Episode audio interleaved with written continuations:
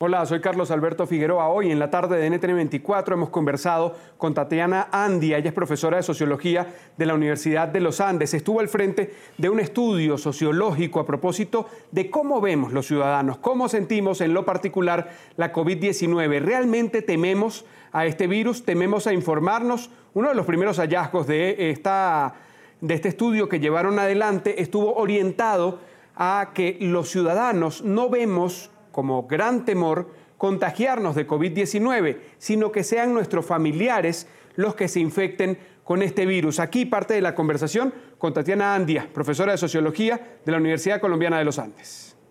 En gran medida, el fenómeno del COVID-19 lo que más nos ha mostrado es que las circunstancias van cambiando muy rápidamente. Es una de las cosas que queremos indagar nosotros y la razón por la que hemos venido haciendo esta encuesta desde el principio de la pandemia en el caso colombiano es que queríamos entender el cambio en los comportamientos, el cambio en las percepciones, los cambios en salud mental y los cambios en la situación laboral de las personas eh, que están pues viviendo eh, esta pandemia y, lo, y ver las transformaciones a lo largo del tiempo. Entonces creo que mucho de lo que tú preguntas acerca de eh, percepción del riesgo ha variado considerablemente porque cada vez surge nueva evidencia, nueva información eh, y nos vamos dando cuenta que, por ejemplo, lo que esperábamos al principio de la pandemia, que era que esto fuera una circunstancia de crisis, tal vez corta, que nos iba a permitir luego salir a una nueva normalidad o a la normalidad. Eh, que conocíamos, digamos, se van, esas, esas expectativas se van aplazando y realmente nos damos cuenta que eso es algo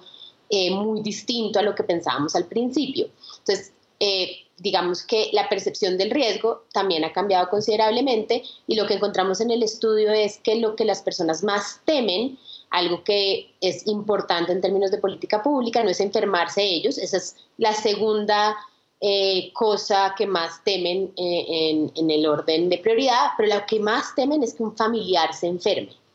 Entonces, yo creo que muchas de las campañas que hemos hecho en estos meses han sido para proteger a las mismas personas y proteger a,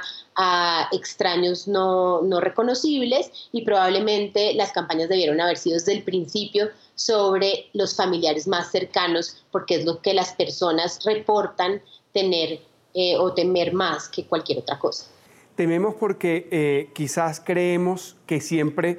eh, nuestros padres, nuestros abuelos o, nuestros hijos son más vulnerables en medio de una situación como esta y creemos que nosotros podemos superarla fácilmente. ¿Eso es lo que sociológicamente nos refleja este estudio?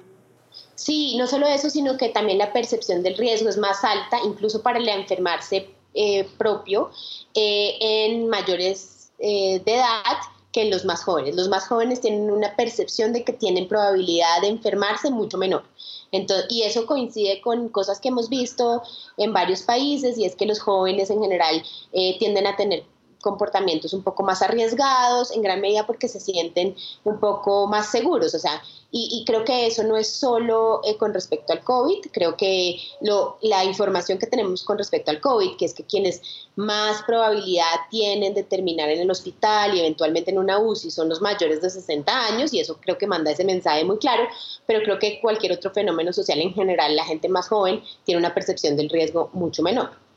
Nosotros le tenemos, y con esto eh, finalizamos, profesora, eh, miedo a la COVID-19.